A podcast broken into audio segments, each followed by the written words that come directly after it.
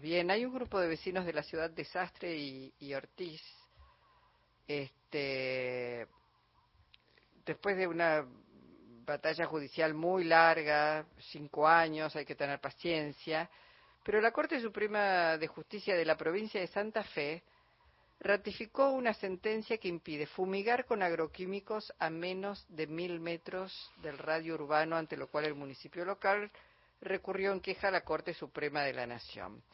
Los vecinos presentaron un amparo ambiental colectivo. Eh, bueno, vamos a hablar con Luis Blanco, que es periodista, que trabaja en la capital de Rosario, pero que además es vecino, es corresponsal del centro oeste de la provincia, en Santa Fe, y él vive en Sastre y participó como vecino afectado para, en vez de contarlo nosotros, que cuente él cómo surgió esto. Luis, Jorge Alperini y Luisa Balmaya, te saludamos. ¿Cómo estás? Hola Luisa, hola Jorge, ¿qué tal? Buenas tardes para ustedes y para toda la audiencia. Bueno, qué, noticia importante, ¿no? Que la justicia haya fallado a favor de los vecinos. Sí, la verdad que eh, estamos en horas felices, si se puede decir, disfrutando de, gozando de, lo que fue, de este momento que, que nos da, eh, más allá de lo triste que fue, porque en realidad hubo un camino muy largo por recorrer, con muchas presiones. Eh, eh, imagínense que esta es una ciudad de 7.000 habitantes, es cabecera del departamento San Martín en el oeste santafesino, eh, y bueno, hay poca cantidad de habitantes donde todos nos conocemos, entonces los, los roces, los encuentros son muy frecuentes con eh, entre sectores que estábamos en puja por esta cuestión. Los vecinos eh, que nos considerábamos afectados porque vivimos en zonas limítrofes con, con la zona rural donde se asperjan agroquímicos, eh, iniciamos un reclamo ya hace muchos años, pero en el año 2018 fue cuando se formalizó a partir del impulso que le dio una de las vecinas que fotografió a un mosquito fumigador eh, esparciendo agroquímicos a solo 80 metros de su casa. Ella una mañana sale, eh, ve que en, en, la casa de al lado había albañiles trabajando, eh, toma una fotografía y a partir de ahí dice, tenemos que hacer algo, nos tenemos que mover. Entonces toda la gente que había padecido el problema eh, se empezó a integrar y así se, se formalizó eh, una agrupación de vecinos autoconvocados que después llamamos eh, Unión Ciudadana por la Vida y el Ambiente. Luis, te interrumpo acá un segundo porque hay que decir que los agroquímicos, digamos, cuando uno dice tienen que ser, este, si los van a rociar, tienen que ser o, o fumigar lejos de áreas urbanas, porque hay consecuencias físicas gravísimas sobre los, los seres vivos. Y cada vez más, es así. Nosotros, eh, en el, todo este camino que recorrimos, lo iniciamos con quejas y pedidos a las autoridades municipales en principio, no fuimos escuchados.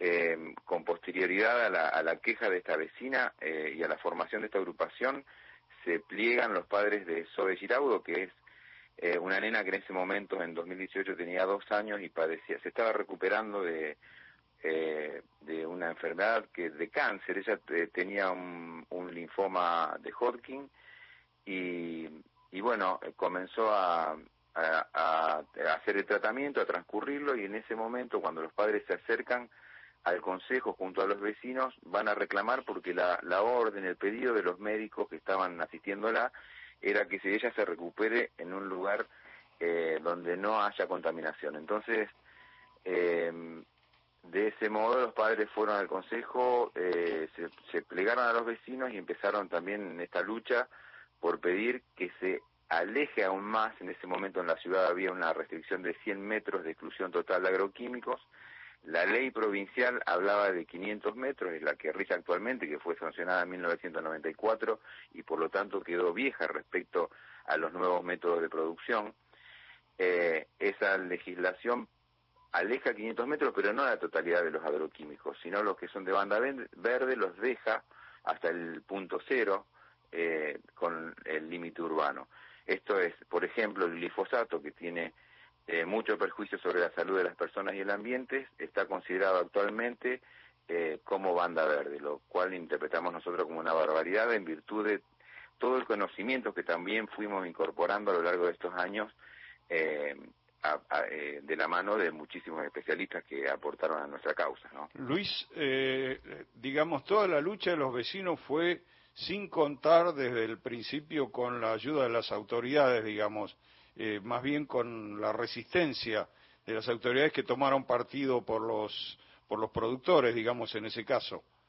Yo les digo que, por ejemplo, en una de las sesiones del Consejo, eh, donde los vecinos pedimos ir a tratar el tema, y los padres de Zoe Giraudo también, eh, esa reunión terminó con la manifestación del, del entonces presidente del Consejo que dijo, hasta acá llegamos, no podemos hacer nada, porque los concejales habían intentado mediar e incluso formalizar una ordenanza que hablaba de una distancia de exclusión de 500 metros y en ese momento los productores se opusieron.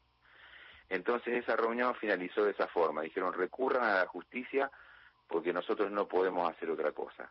Ahora, digo, qué presiones eh, tremendas, ¿no? Para, digamos, que una, una empresa o un propietario de un campo tenga más poder que en última instancia el Consejo Deliberante, un municipio, las leyes, ¿no? Claro, y después, eh, a partir de ese momento, hubo muchísimos más episodios de, de, para mí, violentos, para mi forma de interpretarlo, porque eh, imagínense que cuando los vecinos eh, decidimos, la causa nuestra es, eh, lleva el nombre de la mamá de Zoe, Sonia González, eh, contra la Municipalidad de Sastre y otros. Son otros 50 vecinos que nos plegamos a avalar ese pedido de, de, de cuidado que le Claro, en realidad fue un amparo ambiental colectivo que emprendimos, eh, asistido por la Procuración de la Corte Suprema de Justicia de Santa Fe, que fue la que nos derivó a la Defensoría General para que llevemos adelante esta causa.